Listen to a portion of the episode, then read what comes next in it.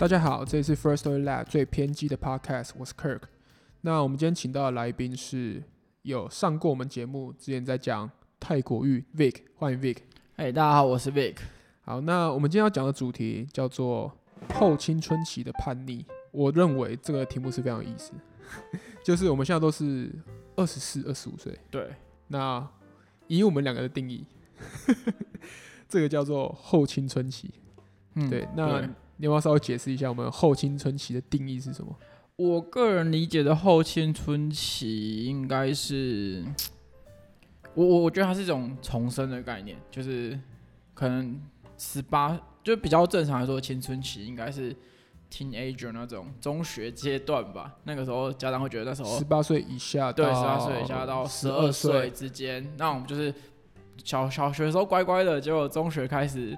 搞一些有的没有的，家长会觉得不受教，叛逆的，对他们就是叛逆，这叫叛逆。OK，那我觉得后青春期的叛逆是，嗯，有点像是十八岁以后，或甚至大学毕业以后，那大家开始重新去思考跟选择，说自己想要做什么事情，或是想要成为怎样的人的时候，我觉得那会是另外一种，我觉得新的定义的叛逆。OK，所以后青春期简单来说就是十八岁以后。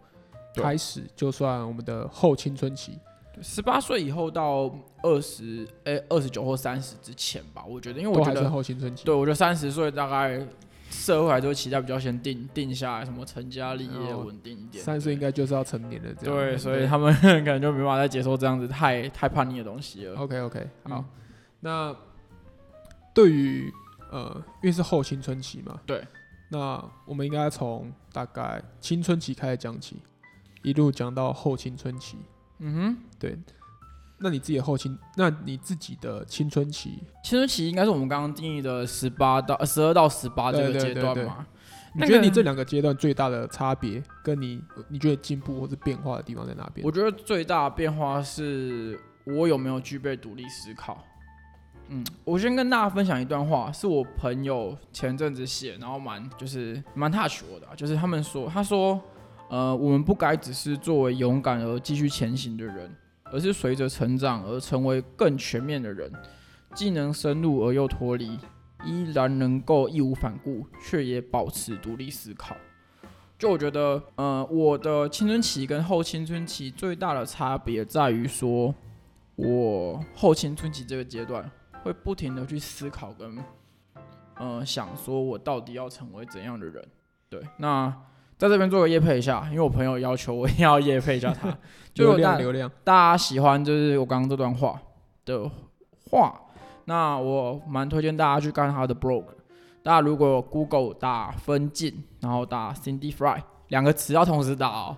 分镜是什么？分镜就是拍照那个分.分镜的分镜。分镜稿的分镜。对，分镜稿的分镜。然后 Cindy Fry 就是 Cindy，然后飞 Cindy Fry 这样子。Fry 是 F, F L Y F L Y。OK，好。Cindy Fry。那同时把这两个字打下去，就可以找到他的 blog。那他算是比较一个厌世的社会观察学家，因为他本身是人社系毕业的。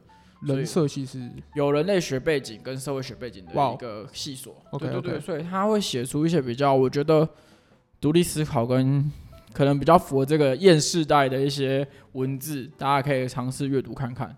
OK OK，那这边又回到我自己的青春期跟后青春期的差别。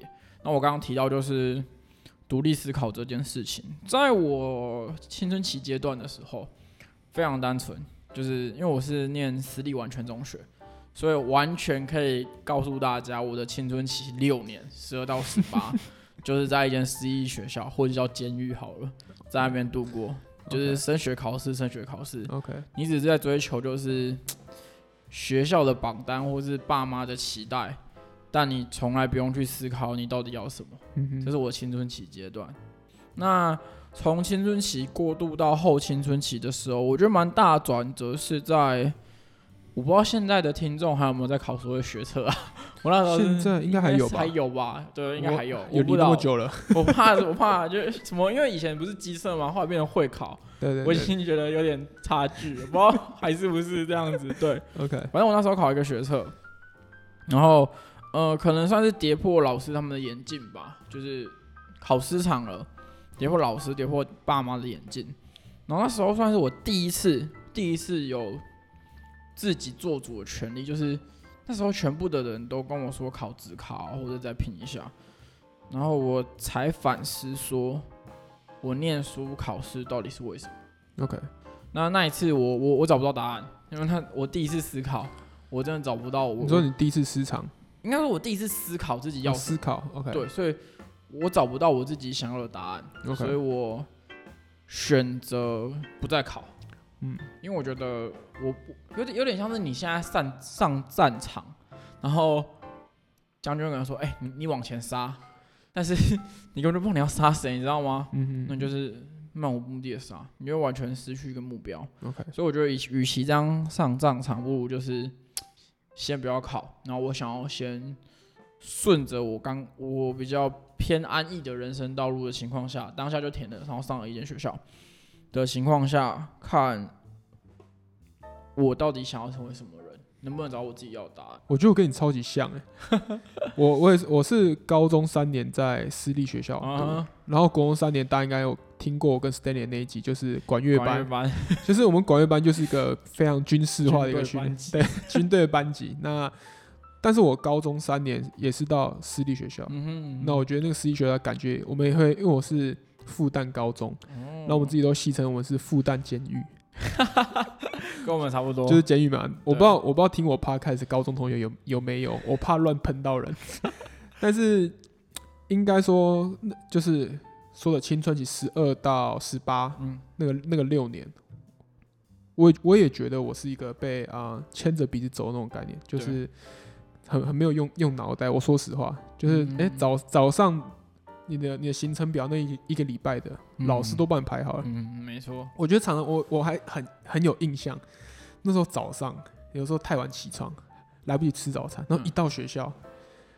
老师考卷直接发下来，对、啊，就是早自习就直接开始考考卷，考对对对，国中、高中都是都是这种，然后然后考完也非常紧凑，开始呃上课，然后再考试，上课考试，嗯，对他，我就我六年来的一个经验跟一个想法是，他没有让我有一个喘息，中间停下来思考说，哎、欸，我自己到底要干嘛的这个时间、嗯，因为完全就是像我们私立学校，我们私立学校还要那个复习考，你知道复习考是什么？就是什么开学的时候，然后前一册全部习考那个吗？看我就看、哦、我我那到底是我小，那到底他他妈要我要要我还要不要放假？对对啊，复习考，然后还有就是那个六字也要到校。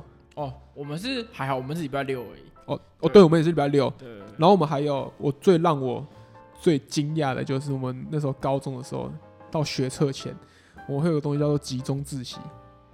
我们集中自习就是把我们的那个课桌有没有搬搬到我们的大讲堂，然后全高三，哇靠，在那边集中自习，你知道吗？哎、欸，所以这个自习是强迫参加吗？哦，对，强迫。我靠，那等一下我们我们老师讲起来，我们老师讲起来都好多不强迫，但就是要去。是那种，因为我印象中我们导师也是不不强迫，OK，但还是用酸言酸语。哦，对、啊，哎、欸，那个谁谁都都去啊，啊，啊，你怎么不去？啊，你你还烂，对，不是这样。然后说，刚刚我就我就跟他念书方式不一样啊，对啊，我 为什么要？嗯，对，反正一开始就是我们班也是没有强制，对，但我后来也去，因为他就说，哦，我住南投啊，比台中远啊，怎样？啊，对对对对，反正那老师就会开始嘴一大堆，而且我们老师超酸，就是他会在全班面前酸你。嗯，所以就你会没办法抵抗他的压力，就直接去了。对，对，对，那种就是学生时期的压力是也是非常大。对，就是干到底到底是想怎样？干你屁事啊！对啊，就是我想怎么念书还要你管？对啊，啊你你要么就直接贴帖子跟我讲，对，全班就是要参加。对，你不要在那酸我，靠！靠，真的是白痴哎。对，但你是说你呃学测之后才开始自我思，就是思考说自己到底。要干嘛？呃，到放榜那放榜成绩放公布那一天，然后有点失常之后，我才在想，哎、欸，好，我那时候当下只有一个问题，就是我还要再考吗？嗯，那我要考什么？就就就这两个问题，嗯、我我找不到答案，因为我真的不知道至今为止还是一直会很很常问人家说，哎、欸，你怎么找到你的兴趣的，或者你怎么想要找到你想做的事情的？对，其实我现在也还是没有找到，但我觉得比起十八岁的我。现在的我会更有方向去去找那些答案，你会更有逻辑性的去找。应该是说我能哦，我其实最近我在听一首歌，就是中国新说唱有一首歌叫《黑控》，刘聪的歌。然后他其实是用一种预示的办法，就是呃，十年前的我写一封信给十年后的我。你说时光胶囊那种感觉？对，然后十年后的我写一封信给十年前的我。OK，就用用这种方式去做对话。那我现在也是，就是我会问自己说：好，五年后的我，嗯，想要是怎么样的高度，或者怎么样的深度，怎么样影响力？嗯，那现在的我能够做到吗？那如果不能，我要怎么做到？如果可以的话，那我要朝什么方向前进？嗯哼，大概是用这种比较，我觉得比较有步骤性、阶段性的方式去达成。OK，嗯，这样反而会比之前会更有方向性。OK，那之前的话可能也会这样，但他就不会有一个大目标去想说未来要干嘛，反正就是考试、考试、考试、考试、考试，对啊，对。考变白痴，我还记得就是国小的时候，老师都说：“哎、欸，你们之后要成为老师哦，要成为律师哦，嗯、要成为医师哦。”但到了国国高中这时候集中火力的时候，反而就是考试考试考试考试，你根本不重要，你未来不重要，你先把试考好，这样就好了。对，对大家很最常讲一句话就是。你考一个好学校，你就不用不用担心你未来要干嘛。这真的是个干话。我想说，他妈真的是个干话。我现在听到是超火大。人在攻三小。我自己会开始自我思考的时候，算是我的，我也是无脑的考到一个大学之后，决定休学。那决定休学，我记得我有在别的趴开始讲，我也忘记。对，嗯、休学那一刹那就是一个脱轨的阶段。你说哎。欸好像有第一次，是有史有史以来第一次，你的人生掌握在自己手里的那个感觉。嗯，了解。对，我不知道有多少听众有这种感觉，或是你们其实大家都有，我最废。对，但是那时候是我真的第一次有那种，哦，我真的就是我每我每下的一个决定，我都要是对自己负责。对，我还我可以。以前的决定我可以直接直接直接推说，就是我妈叫我做的，我爸叫我，嗯、我老师叫我做，告屁事。对，那我选二类也不是因为我爱二类，因为大家都叫我选二类。对。那第一次休学之后，第一次才说，嗯，我到底我到底要干嘛？嗯、才会认真的思考。有时候有时候思考之后，你会很讨厌说，看我之前六年都到底在干嘛？没错没错，干六年的青春不见嘞、欸。对啊，我干我写那些到底在干嘛？应该说老师很喜欢说啊，你考大学再说。嗯，如果现在有国高中听到这个老师讲这句话的话，麻烦播了 podcast 给他听。我觉得老师不要讲那么不负责任的话，我必须认真讲。对，因为学生我们每个人都是真的是个体，对，所以你不要用那种一贯的那种东西去带给学生。对，但我当然我不是老师，我不能去教育他们专业的判断。嗯，自己要知道，就是就算老师这样教你，我觉得我自己还是要知道的时候。是说你对你的人生是你要真的全权掌握的，然后你要自己做决定。那你自己做决定的时候，你要去背负那个责任。就不管这个决定到底好还是坏，这个责任就是你自己要去扛。对，那我觉得这是我后青春期正在学习的一件事情，到现在还是啦。但前面已经浪费太多时间了。没错，而且回应到刚刚，我还蛮蛮想跟所有老师呼吁一件事情，就是。与其跟学生或孩子们讲说考到好学校就好，我觉得倒不如去引导他们做选择，或者引导他们做判断。对，就是好。既然他如果就是他如果不想念书，你就跟他说考考大学之后你就不用念书，或者不要不用怎么样，你就不会超不负责任。就是 你你怎么可以预测他考到大学之后他就不念书了？对，你怎么预测他考到大学之后就不用想那么多了？对，搞不好他还是继续思考啊。对，你反而应该是引导他去思考说，好，那我觉得。前阵子好像看我忘记哪个网红或是哪一个补教老师说过说，与其去跟他们说，呃，念书该怎么样怎么样多好多好，你不如问他说，那如果你不念书，你要干嘛？嗯，对，你应该让他去思考说，好，那我那我现在让你不要念书，对，你能够做什么样的选择出来？对，你可以告诉我嘛？好，那你要怎么做到？嗯，如果你如果今天学生有本事去提出一个好办法。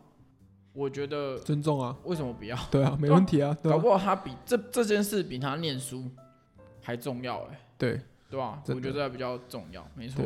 我那时候在同温层的时候，大家都是没有一个解答，就是念书念书啊，反正先念啊什么之类的。嗯。后来到现在认识到很多人，我发现就算他们学历不高好了，但是非常值得尊敬。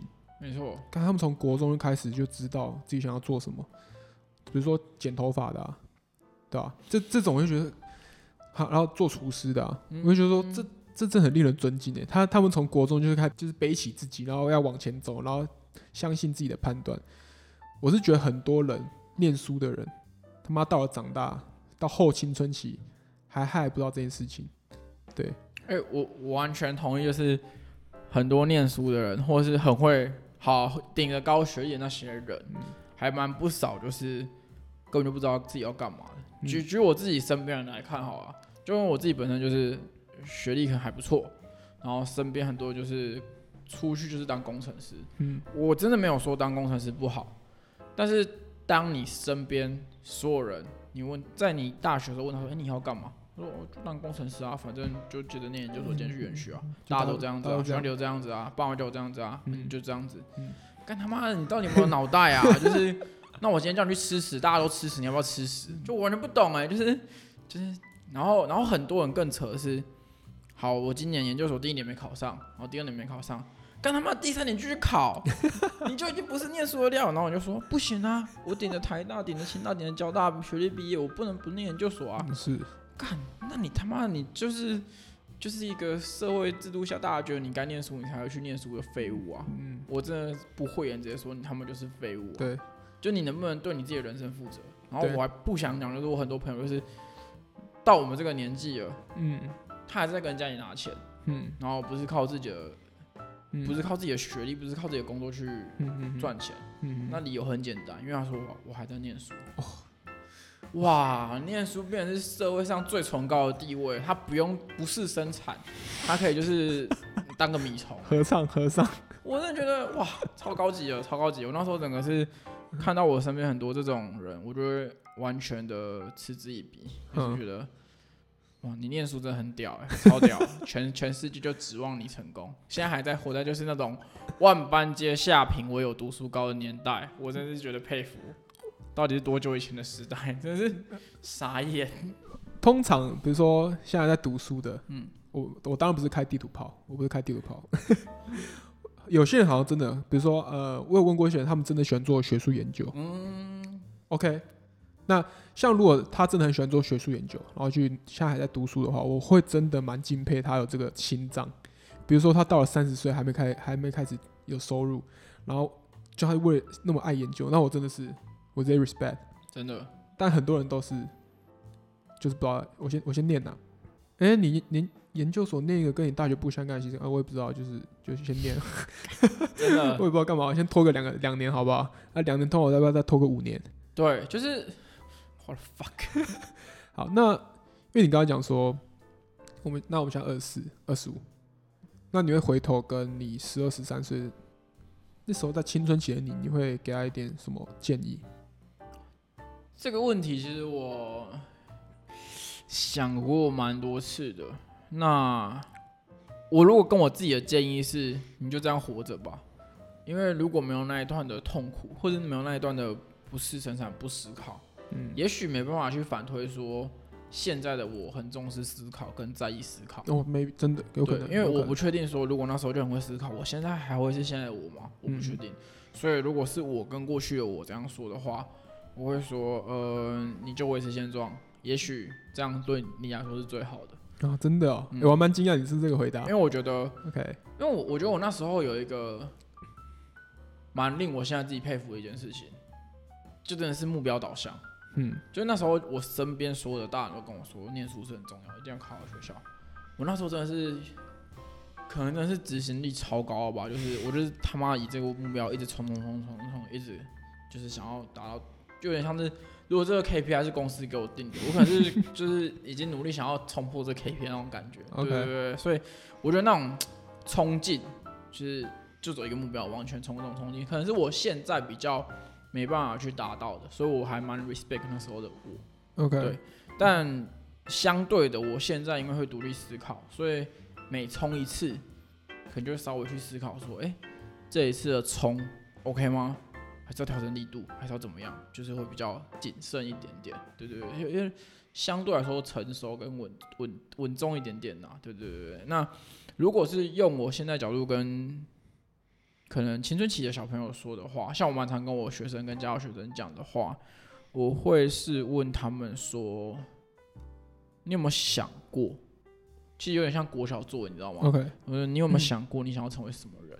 嗯，OK，那接着我会去引导他去找他想要成为什么人，或者是引导他怎么成为他想要成为的人。嗯，对，举一个例子来说，好，我曾经有遇到一个学生，他们家真的超有钱的，他爸妈都是某些上市贵公司的总经理或者是总监。这是很强，你知道吗？然后其实他不用念书，他靠他们家的钱，我觉得就是活得很好了。但是因为就是你也知道，传统华人社会都爸妈期待，对，就是念一下啊，成绩要维持啊，就蹭个高学历，但你也不用生产，没关系。啊、然后就是什么，你你不然大不了再出国啊什么的。嗯、对对对。然后说哦好，反正他那时候就聘我去当家教。那对，那那时候我就呃跟学生聊天，然后他就说他其实对。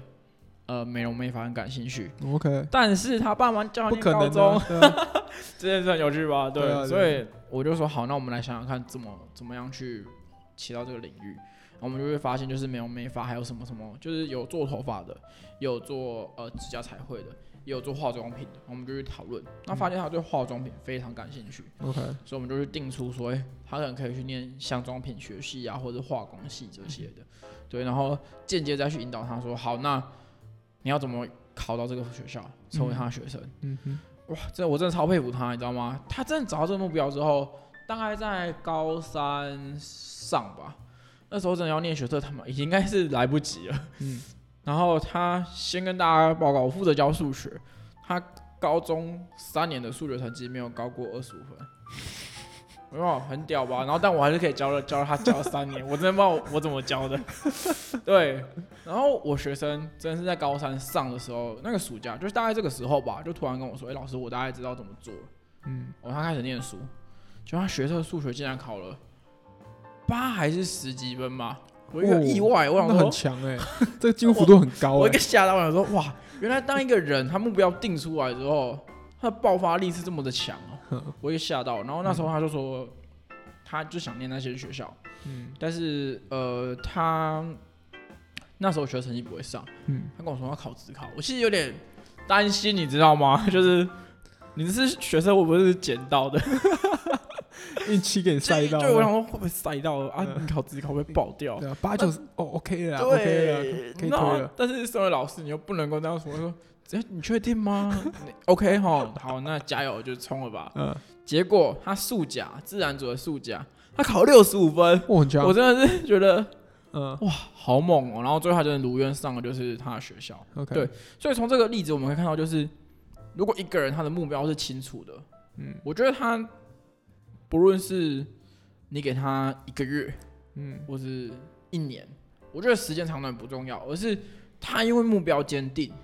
所以他一定会找到办法去达到他的目标。嗯，所以回头过去，或者回去跟比较清晰的小朋友讲话的话，我会期待是定一个目标吧。嗯，那可能这个目标很大，那我们就把它拆小来做，嗯，嗯，一步一步去完成，就有点像是我现在跟自己的对话，就是，哎、欸，五年后我要成为什么？那我这一年要做什么？嗯、那这两年要做什么？慢慢的、慢慢的去把。大目标化为中目标，再化为小目标，嗯、这种感觉。嗯、OK，我真的想强调目标这件事情。你刚刚讲，我就边想起我高中的时候。嗯，我们高中的时候，大家设的目标，大家设的目标叫做什么系啊？什么系？什么系？嗯，那个目标，我觉得给小朋友那些目标要非常非常的仔细的。嗯，我觉得就是你要去，你不能说，呃，我想当工程师，或是我想进电机系这种。就我来看，我觉得这根本不算目标。嗯，同意，还不够明确。我要我要你知道的是你想成为什么人，所以我会跟你讲说，我会带你走一遍那个历程。我们现我们现在都还不要考试，我们先带你走一遍那个历程。说，诶，你之后会你之后在大学你会面临到什么事情？你会读什么书？嗯、这个你有兴趣吗？你确定吗？那你之后可能会寻找什么样的工作？那你最后的生活形态会是什么样子？那你会面对到什么人？我觉得这些都应该去，这才是设目标。对他，他不会说呃呃，就当那个系这样就好了。对我觉得要给要给那些青春期的小朋友是要非常明确的说你想成为什么人。但是我觉得很多的那时候高中会就在填选填科系的时候，他们就是会有那种哦，工程师月薪多少，然后 医师、律师什么东西的东西。然后月薪多少，待遇怎么样，然后这样来给给学生。但是那个生活嘞，就是我觉得你到底想成为什么人？那你目标、你的梦想中的生活形态大概什么样子？然后重点是，你想为这个社会带来是什么的改变，或是一个 impact？应该说，我觉得这个目标是要到非常明确的。我觉得就像以你的例子来说，你不能只说哦，那就没东西啊。你看你不不行不行，你看你刚刚还说你大家就是我们一起研究一下化妆品，研究研究顺便研究一下呃美甲好了，对，包在里面的都去研究看看。给人目标的话，我们是要我们不能我们不能给我们可以给大，但是不能给太模糊模棱两可那种感觉。对，大一没办法一定会大嘛，但模棱两可我是觉得我觉得不 OK。对，一定要非常 detail 说你大概会面临到什么事情，因为我们那时候是二三类的嘛，所以大家都是。工程师对，工就是工程学系，然后一到大学之后，很多人开始说哦，什么什么都被被当掉啊，然后什么工程又读不下去啊，就是然后有休学的啊，你这不是应该我们高中的时候就要看到了吗？那时候那时候我们的物理老师你就要跟我们讲了，你之后其实还会读这些哦，你确定你喜欢吗？但那时候仿佛大家都先不用先不用想过这些事情。哦，这个戏哦，OK OK，听起来很不错，然后就进去了。对对，所以我觉得，如果我对以前的自己的话，我觉得我们我我会再更严格的去要求说，那你的目标到底是什么？对，我们要我们要就是我会希望他坐下好好思考，或者问人，或是问行业内的人，说到底要怎么做？那你真的喜欢这样子吗？比如说我那时候会休学，是因为建筑建筑系休学。哦那我我希望我高中的时候就应该去好好仔审慎的思考说，建筑师这个三个字听起来很梦幻，但它实际下的工作内容到底是什么？嗯，对，如果不喜欢就不要去，不要浪费时间这样。对，如果以我给我自己过青春期的那个，我会我会希望再仔细一点，然后再呃有步骤一点，而不是一个啊 hype，然 后就进去了这样。这让我想到一件事情，就是刚得的呃刚。课提到一个蛮关键一件事情，就是我们大人或者是以前的大人在给我们提议的时候，很长的时候是用某某学长姐考了某某科系，或者是大学的排行榜，或者是月收入这种，我觉得很自以为客观的量表在做哦，真的真的提供建议，但是就回到我们这个。Podcast 主题来说好，就是每个人是独立的个体，每个人都有后青春期各自的选择，都有各自适合的东西啊。没错，所以我觉得应该是真的去问每个孩子或是每个人，你想要成为什么人？嗯，对，所以，呃，怎么样去引导每个人找出每个人的路？我觉得，也许，哎、欸，这边教育部如果听到我们的呼喊，可以听一下哦、喔，就是也许可以，就是安插更多的就是。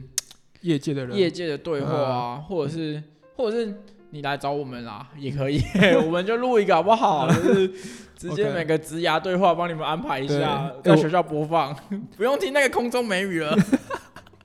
哎，对，我哎，对，对，有没有？以前早上早自习，我国中那是每次去都要听什么空中美语啊，那也卖个屁用啊！妈妈，我真的看到，我我真的以前，因为我们以前就是国中虽然是私校，但是有。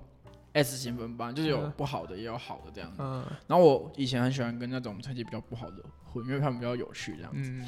然后有一次就是大家在听空中美语，他们就在睡觉。然后我以前很乖，所以就就会跟着听。但我现在就问他说：“哎，为什么刚刚你要睡觉？你大家这样，我说有老师骂。”他说：“哦，我就对他没兴趣啊，为什么我要就是写？”然后有一次更屌，就是我们不都会发考卷下来嘛，然后就是直接开始，就是你乖小孩就是直接写嘛。然后他们就直接 A B C D A B C D 乱猜，然后就睡着。然后就问他说：“哎、为什么你们都每次都不写考卷呢、啊？”然后说：“啊，如果我来学校就是每天都要写考卷跟考试，那我来上学干嘛？”哇靠！你知道我当下真的觉得他才是会思考的人啊，我才不是啊！他他太强，太强，这太强了吧？这好强！他讲出这句话，我真的当下人生哲理。这个 哇，真的当下当下就觉得说你在讲干话吧？但我现在想一下，真的是他才是对的。嗯，就是老师如果只是发考卷跟检讨考卷，嗯，甚至你知道很多老师哦，我以前国中、高中的公民老师。他是看详解在解释的，就你问他，这个选项什么不对，他说哦没有啊，就详解就这样写啊。老师请你来，请问你来干嘛？我这样自己买一本参考书自己看不就好了吗？嗯、就是对，我觉得有同学讲蛮好，就是如果我来学校只是为了考试跟嗯检讨答案，那我来念书到底是干嘛的？是，也、欸，真的蛮重要的。对对啊。OK，接下来进入后青春期。好，OK，对，好，因为我们现在我们只能说我们刚哎、欸、不算刚了，进入到一半了，算是社会新鲜人一两年这样子。对对，对，一两年。对，你会怎么看？我们现在这个阶段，身处于这个有点水深火热，但是好像又有一点有趣，就是它有各种矛盾的一个讯号交交杂在交杂在一起的这个阶段。呃，这件事情，我觉得第一件事情，我要先感谢我的家庭，就至少我觉得啊，我我现在能够这么任性的去做这样后青春期的叛逆，其实有部分是因为我没有所谓的经济压力。OK，就我的家庭是。我爸妈他们是可以养活自己的，然后我不用去背所谓学贷、房贷任何的贷款的问题。然后我的工作、我的生活只需要养足养活我自己一个人而已。嗯，所以其实这个情况下让我有足够的任性去做你想做我想要做的探索。对，所以其实首先真的非常感谢我的家庭，以及他们真的是从我十八岁开始的叛逆到现在。愿意跟我沟通讨论，然后理解我，然后谅解我，真的还蛮感谢他们的。然后我觉得我现在这个阶段，其实我给自己一个，我刚刚蛮强调就是目标，目标，目标嘛。所以我现在现阶段的目标就是，也五年先画一个小目标。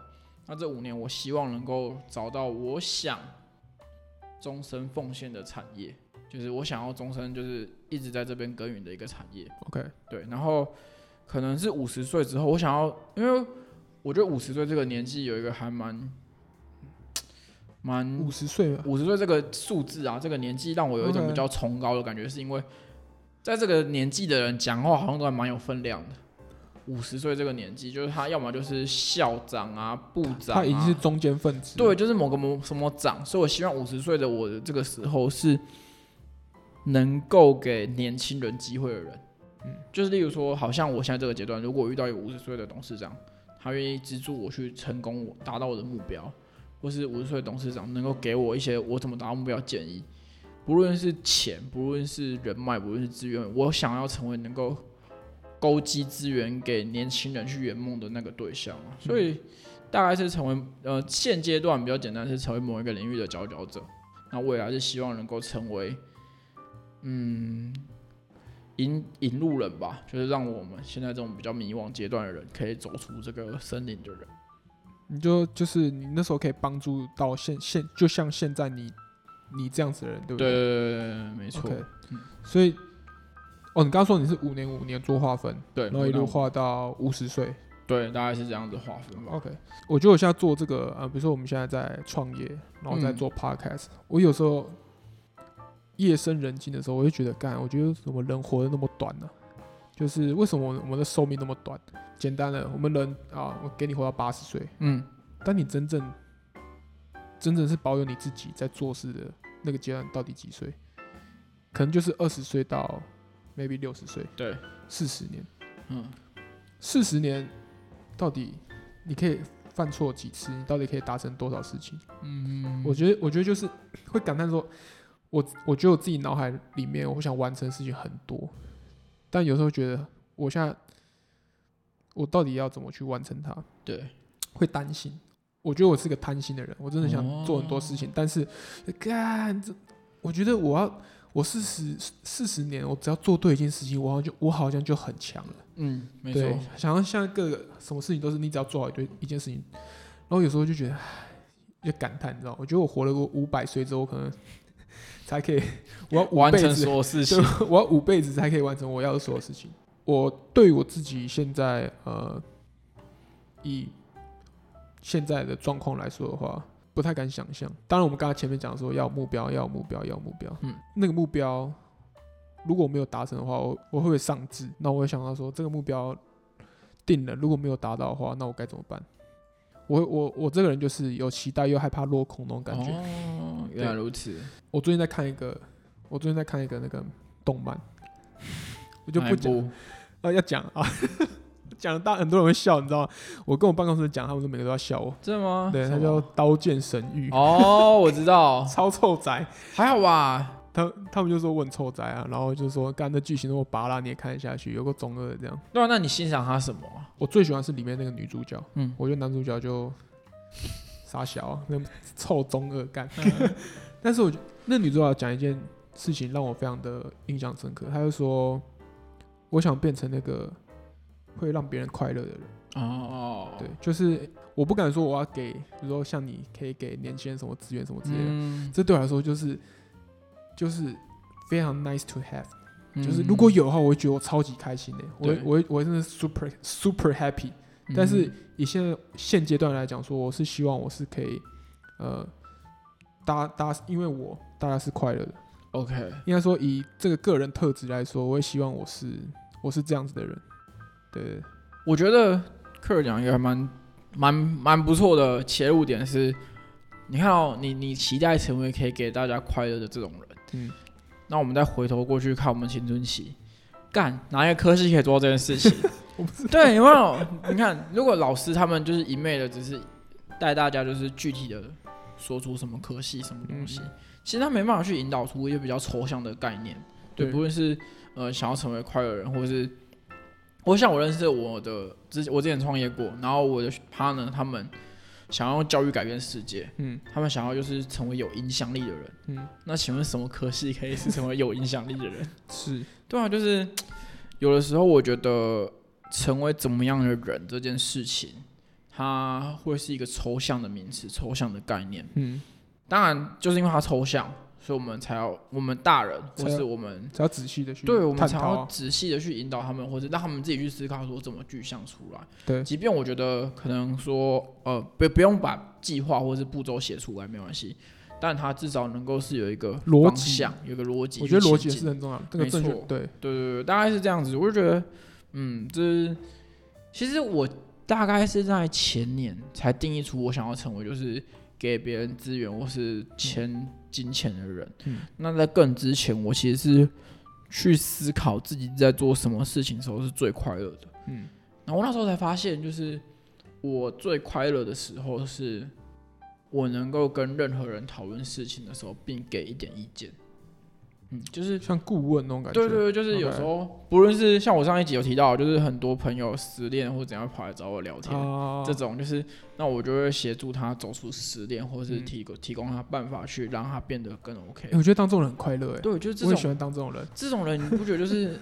对，我觉得这种人就是，嗯，然后那时候在想，那那那他是什么职业？OK，好像也没有。OK，他是什么系所？好像也没有。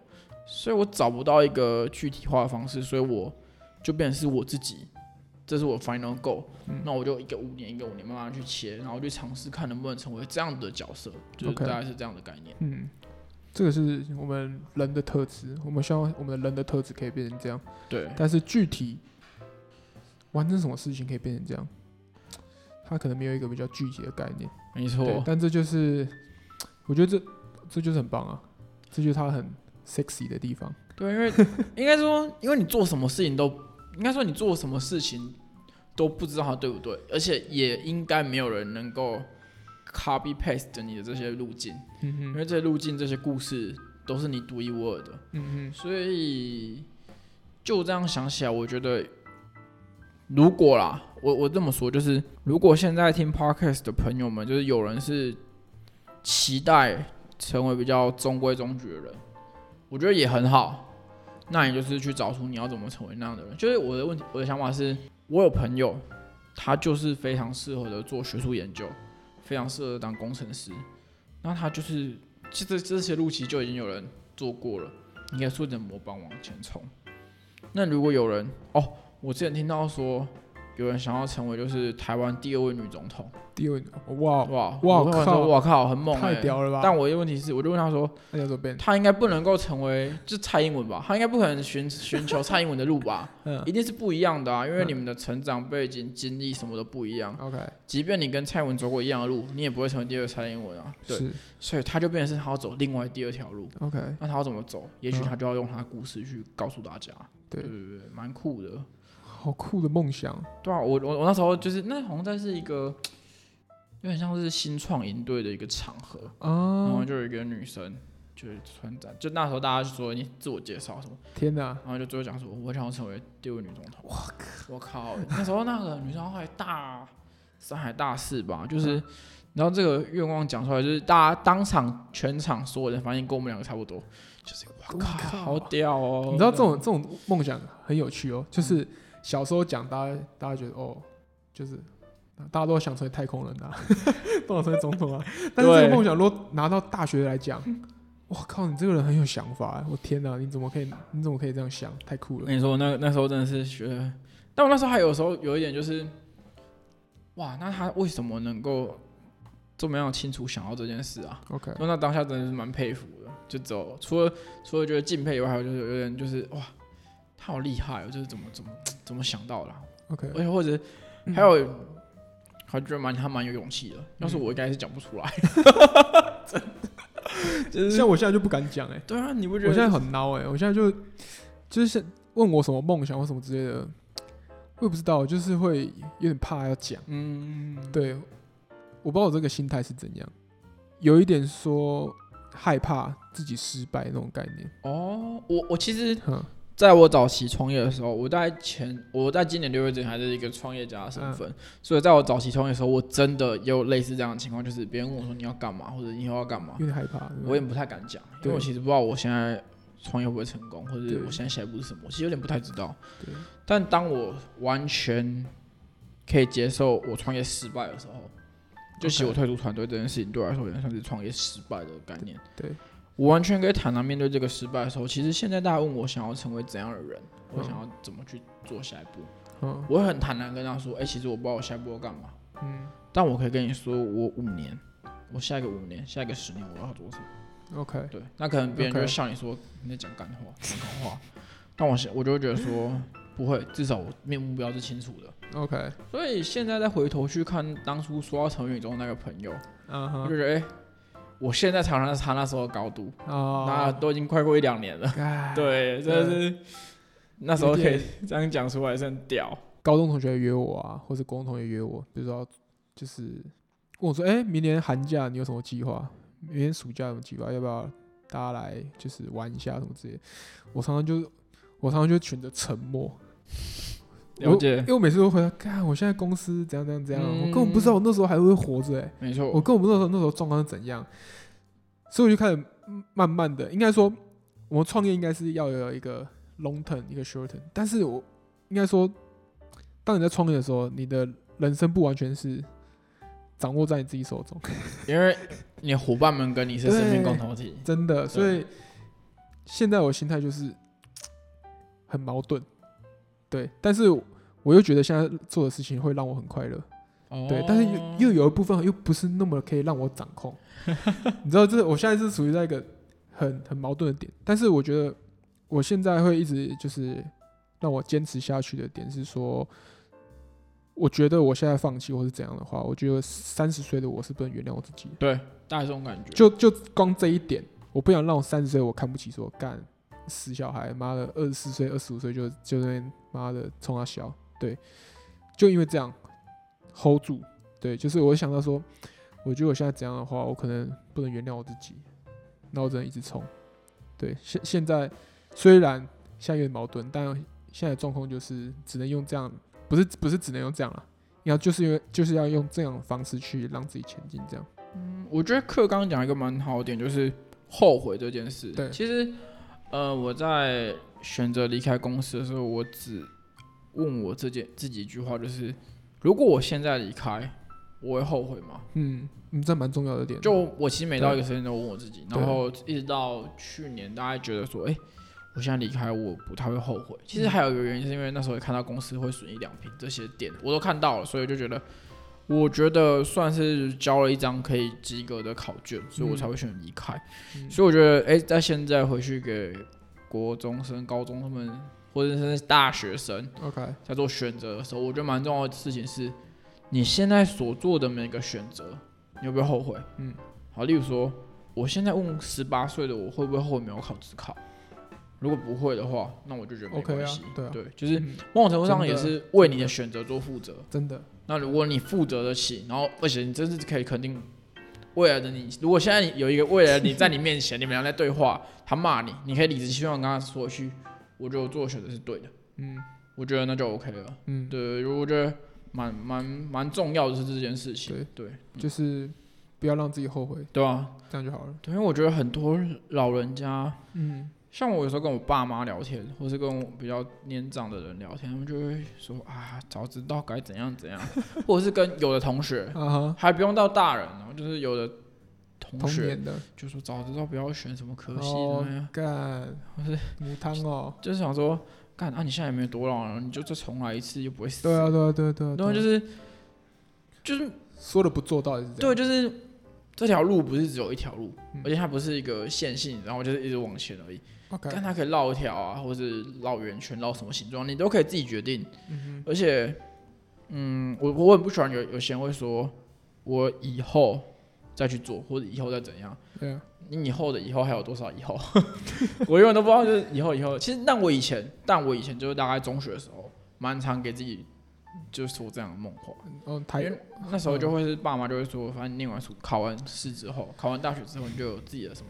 对我自己的，所以我那时候就会说，哦，那我以后就可以学什么？对，我以后就可以干什么？对。但当我大学之后发现，对，我好像还是没有做这些事情。那为什么不当下做想要做的时候就去做？我高中的时候我想学吉他，我说，哎，大学的时候就可以学啦。对。没错，就是这样。就是那我我都已经知道我以后不会去做了，对那我为什么不当下有冲动的时候就去做？对，对吧？我觉得不要后悔还蛮重要的。嗯，没错。我们现在这个后青春期的叛逆就是就是这个点。对，嗯、没错。对啊，像我我现我现在也是抓以前学生时期想做但没有去做的事情再拿回来做。对，所以这就是我觉得蛮符合后青春期的叛逆。比如说学生时期很想学滑板。然后一直拖，因为现在读书没空啊，大学要刚大学没空，然后现在出社会，好，我给你买板。对，直接直接冲了吧。对，嗯，就不要后悔。没错。好，好，哎，那我最后再帮叶配一次，不然怕大家忘记。OK。对，好，反正就是我们今天聊的是 Cindy Fly。对，Cindy Fly。那我等下跟大家讲一下，就是我们今天聊这些东西啊，其实我觉得 Cindy 他写蛮多类似这样内容，而且他还蛮有趣的是。我们现在聊的是台湾自己本身，OK。那因为 Cindy 本身在上海工作，在上海，对对，所以他会写到他在上海看到的三十到四呃二十到四十之间这个区间的年轻人们，他们的生活啊，或者他们的想法这些，对对对。所以如果大家对于就是后青春期或者是各种各式这样的社会学社会学的考察有兴趣的话，嗯。可以到就是 Google 直接打分镜，然后 Cindy Fry，嗯，C I N D Y F L Y，嗯，那就可以找到他的 blog，大家可以看一下。OK，好，那我这边也要业配我家产品。OK，刚刚开头忘记业配，就是呃，我们在做一个 First Story App，First Story F I R S T O R Y 是一个 Podcast App，那我们的 Podcast 就会在那边上架，但同时也会在各大平台上。但我们这边最屌的点就是你可以直接密我，跟我聊天。有任何想法都可以跟我说。那如果我现在是开放，就是如果有听众想要上我们节目的话，那就直接来跟我开口。对，那我跟你聊聊之后，那就来上。对，我会非常的好好的服那个款待你一下。